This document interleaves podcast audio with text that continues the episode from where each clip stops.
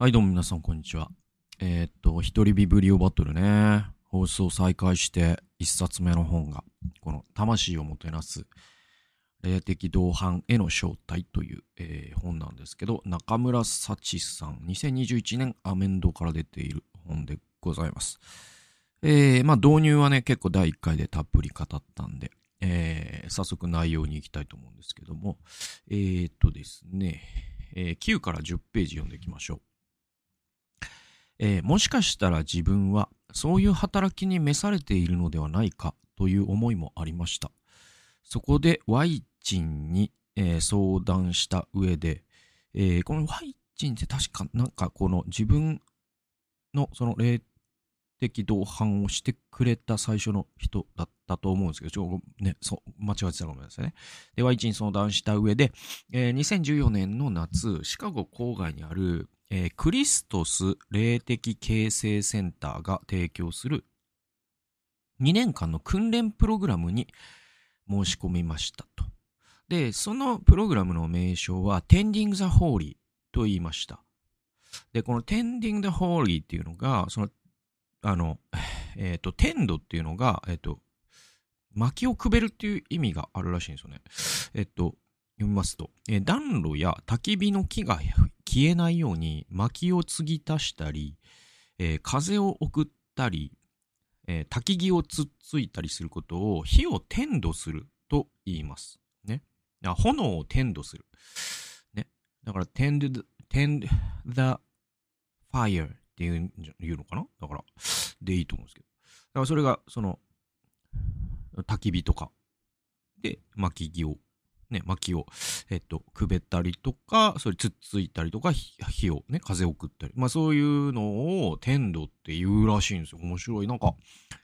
日本語にはないさ、包括的な表現で面白いなと思いましたけど、この Tending the Holy っていうね。で、天度という英語は何かに注意を払い、世話をし、それが消えたり死んでしまったりしないように、むしろますます大きく育つように手入れをすることを意味します。なんかこのね、だから天度っていうね、英語のこのふくよかさと言いますか。ね、まあ逆に日本語の方がね、ふくよかなね、えーっと、日本語にしかないなっていい言葉いっぱいあるけど、英語もね、やっぱ、あ、この一言でそういう注意を払い、世話をし、それが消えたりし、しな、ないように、むしろますます大きく育つように手入れをすることっていうのを、天度っていう、だからなんかで、事業とかにも言えるますよね。だから事業とかに使うかどうかわかんないけど、なんかすごく豊かなね、英語だなと思いますね。で、つまり Tending the Holy とは魂のケアのことで、霊的同伴の本質を見事に表現してますと。で、あのー第1回でね、その、霊的同伴っていうのは、え人生っていうのはね、その霊的な旅っていうか、巡礼の旅だとするならば、クリスチャンの人人生がね、えっ、と、その巡礼の同伴者というか、まあ、シェルパというのかな。なんかそういうのが霊的同伴なんだよみたいな比喩を話したと思うんですけど、でもこの霊的同伴、えっと、英語でスピリチュアルディレクションっていうのは、まあ、いろんなこう比喩ができると思うんですよね。で、その中でもこの、えっと、その、霊的な焚き火に注意を払うみたいなのはすごいいい豊かな比喩だなとも思うわけですよ。だからそれってまさにその第1回で言ったけど、アートの技っていうかさ、ね、その技術と訳されるけど、むしろ英語のアートの方が近い。なんかこう、すごくマニュアル化するのは非常に難しいんだけど、すごく熟練した経験なり、そのね、知識なり、技能なり、また人格すらも要求されるような、まあそういう包括的な技術っていうかね、アートなんだなっていうのがすごくよく表現されてますよね。だからそのある人の、その、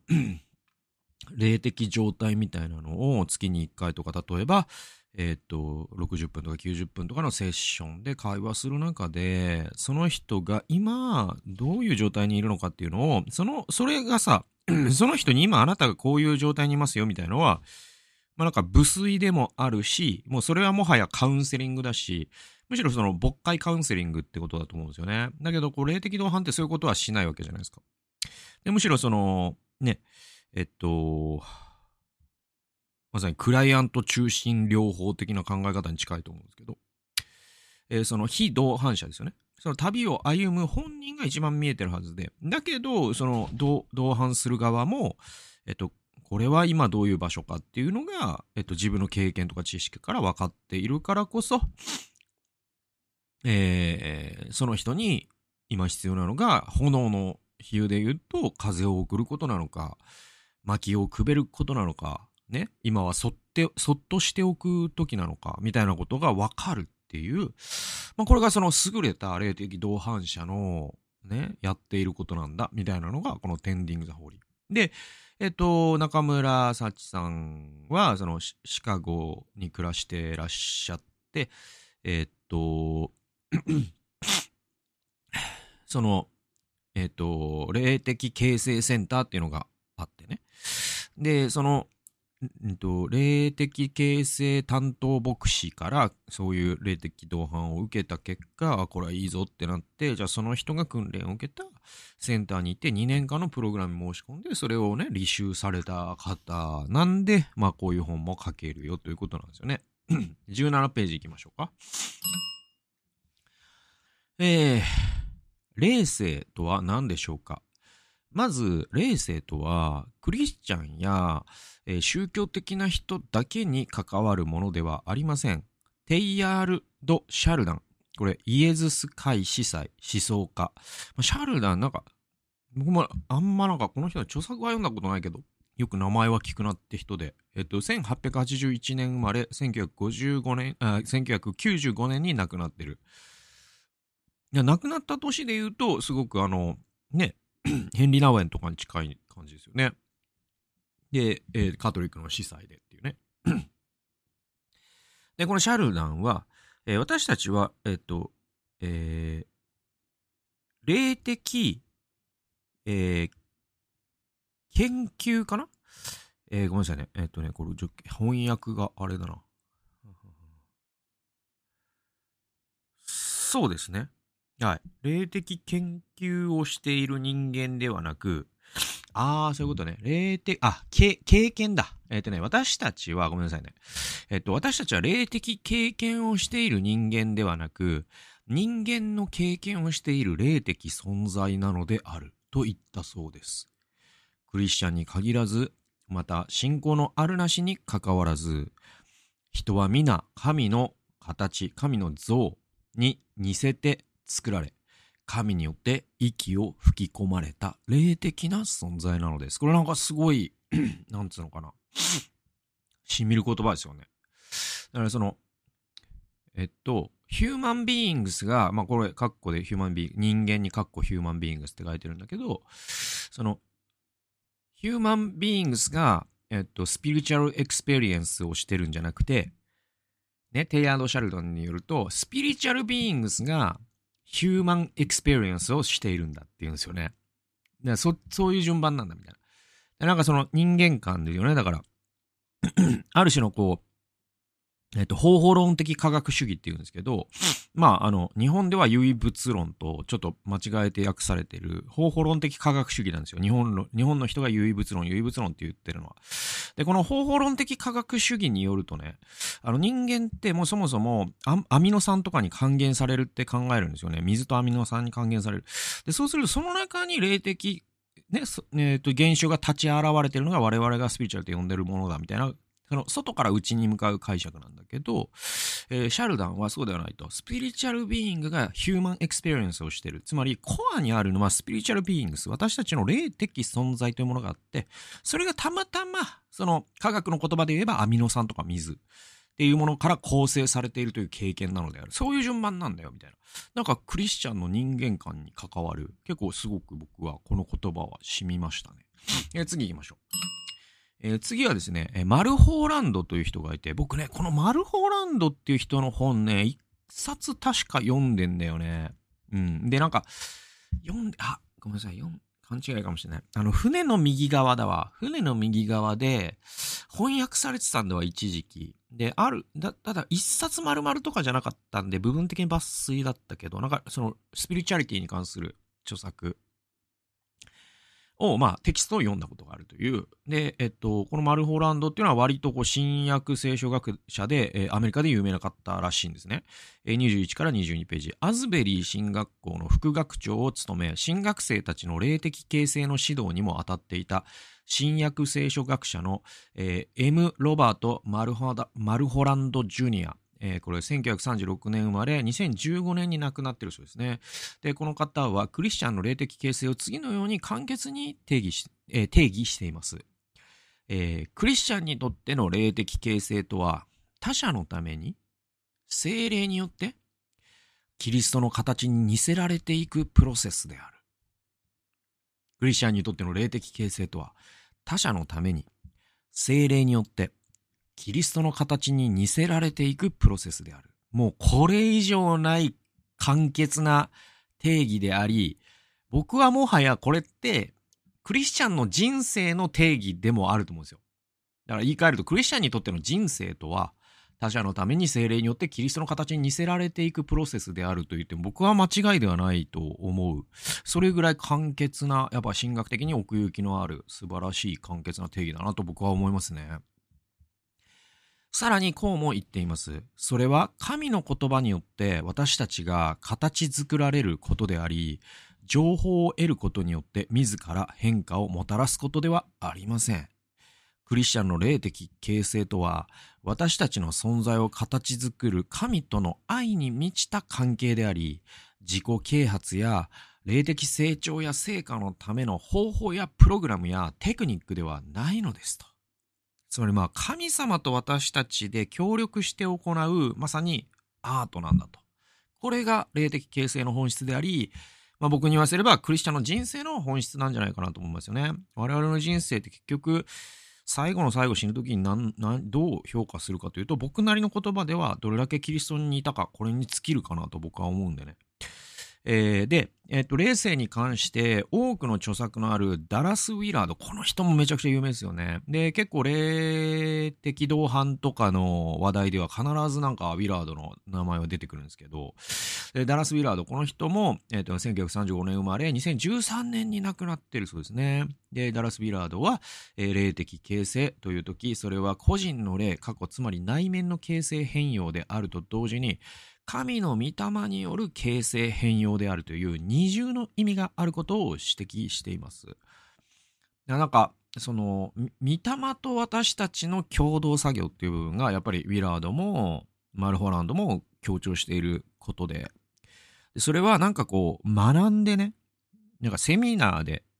とか、訓練会でとか、そういう方法論というよりも、むしろこう、ちょっと神秘的と言ってすらいい、そういう神と人間のなせるアートなんだ。それが霊的形成なんだ。みたいなことですよね。こういう考え方もすごく重要だと思いますね。次行きましょう。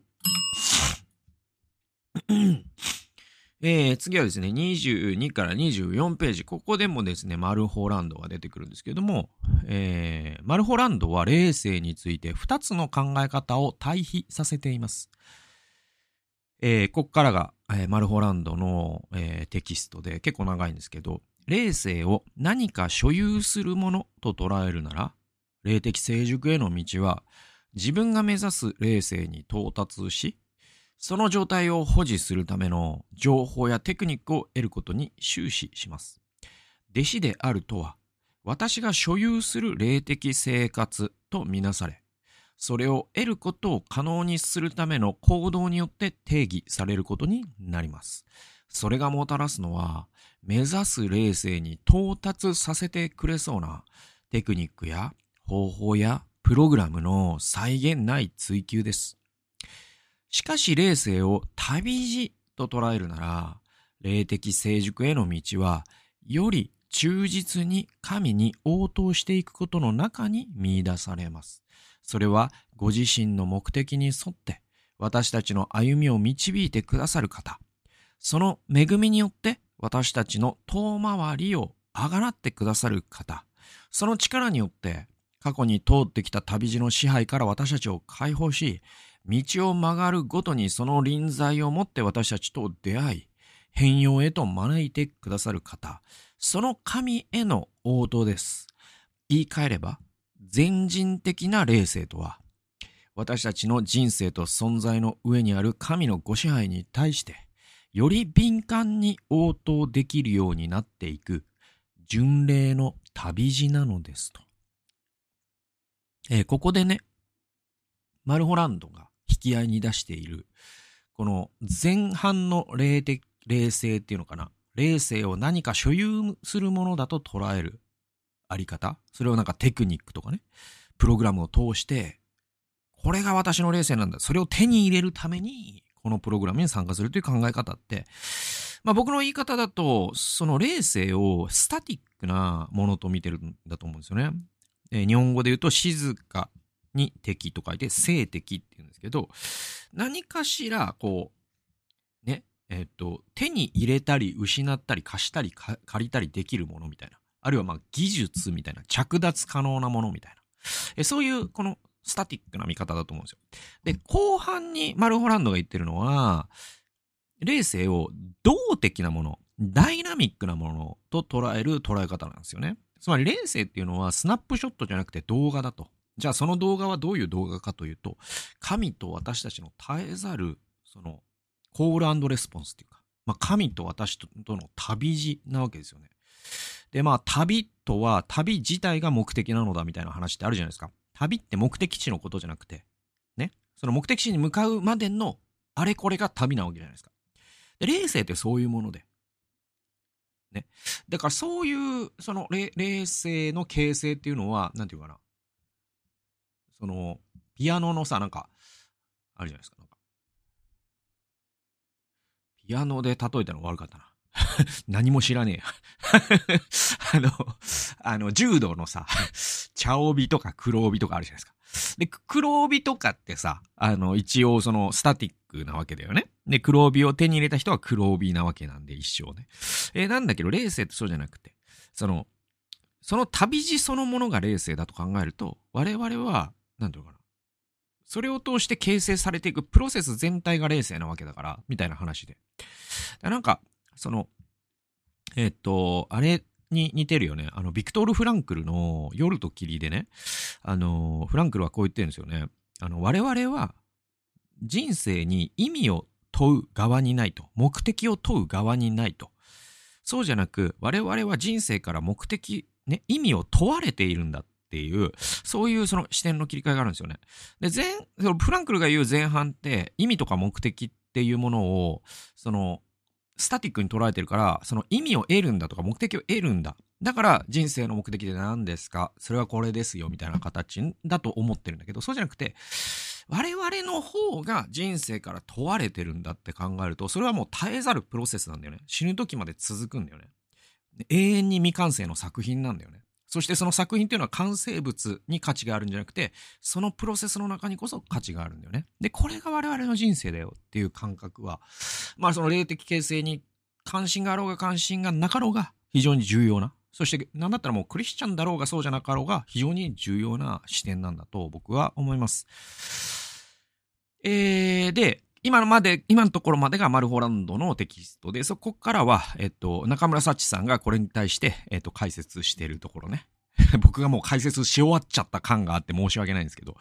ああ、だから僕のリフレーズと全く同じ。なぜなら僕はこれを読んでるから。ごめんなさいね。で、だからなんか、その、重複する感じになって、あの、申し訳ないですけど。えー、前者の見方は、霊的を、えー、霊性を性的なもの。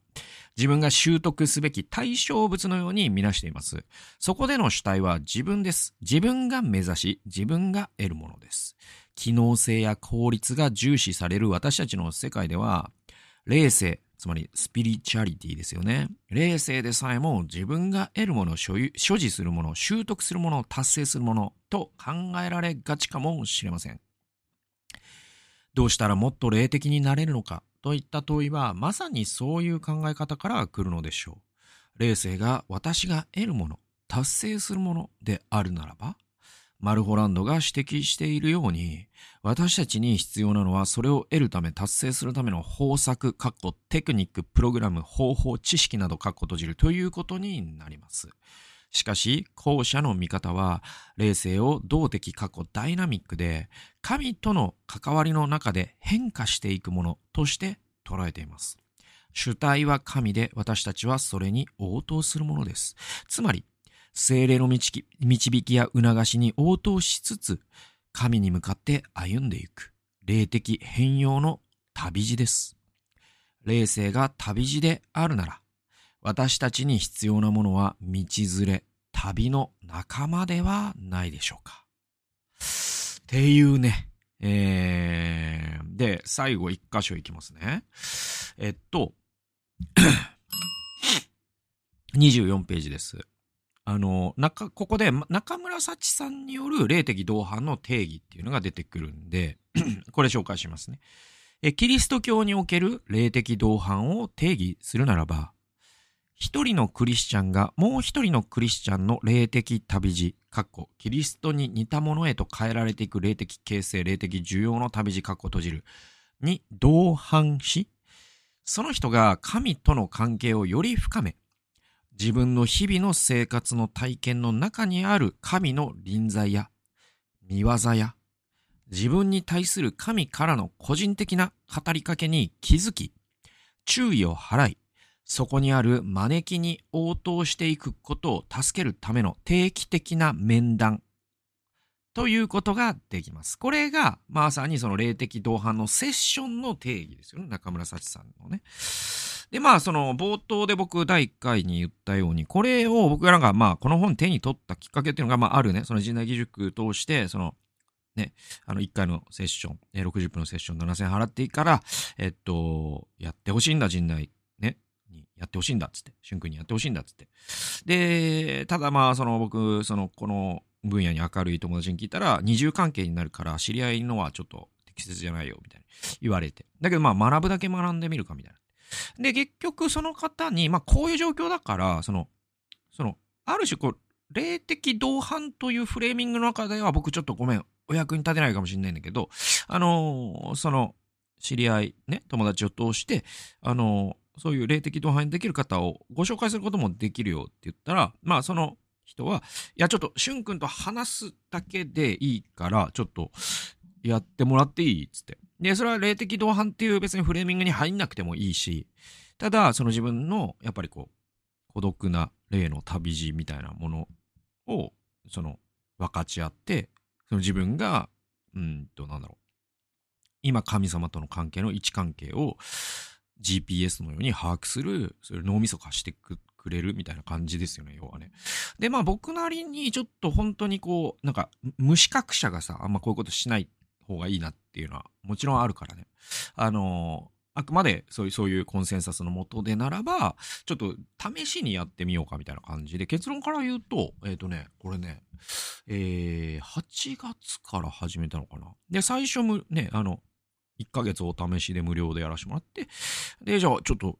有料になっていいからやってくれるって言って、今、4ヶ月目ぐらいになってんのかな。1回僕ちょっと体調悪くて休憩したけど。で、なんか結論から言うとめちゃくちゃなんか喜んでくれてて、で、まあそっからまたね、あの別な、そのプロのというかさ、中村幸さんみたいな訓練受けた人につなぐかもしれないし、つながらないかもしれないんだけど、今んとこはすごく、あの、まあ僕はその、えっと、なんだろう、サービスを提供する側だから、あんま、そのし、ね、僕の言葉にはそういうバイアスがかかるかもしれないけど、なんかね、すごく、僕にとっても、あの、な、な、あの、初めての経験だし、こういう。まあ、聞き屋っていう完全に聞くだけのボランティアはしたことがあるし、あるいはそのチュータリングって言って、その人のニーズに合わせて僕がバンバンインプットしていくっていう、そういうのもやったことあるんだけど、なんていうの、むしろしないことの方が多いっていうことを、えっ、ー、と、ある種まあね、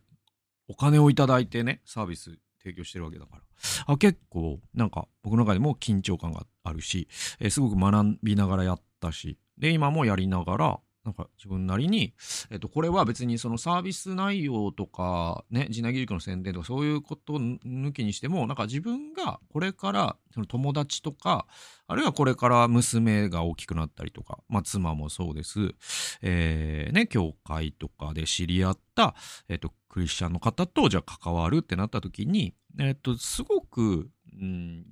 必要な技術っていうとすごい安い言葉になっちゃうんだけど、えっと、大変役立つ、えー、経験ですね。なんていうのかな。うん、うまく言葉にできないんですけど。これをやってもらったり、実際ね、自分が体験、やってもらって体験したりとか、自分が、まあなんか訓練受けられたら、受ける機会があればね、日本でもね、ああるでしょうからね。えー、だから、そうやって習ったりとか、そして実際に自分でハンドオンで、そうやって人を導いてみたりすることっていうのは、なんかもしかしたら、なんかこう、職場の新人とかに仕事を教えることにすら、もしかしたら役に立つかもしれないぐらい、結構汎用性の高い概念で、なんかね、僕としては、なんかものすごく学びが多い、この分野は学びが多いぞと直感しているからこそ、ちょっと皆さんにもね、共有したいかなって感じでやってます。ということで、最後まで聞いてくださってありがとうございました。それではまた、あの、第3回に続いていきますので、次回もよろしくお願いいたします。それでは、さよなら。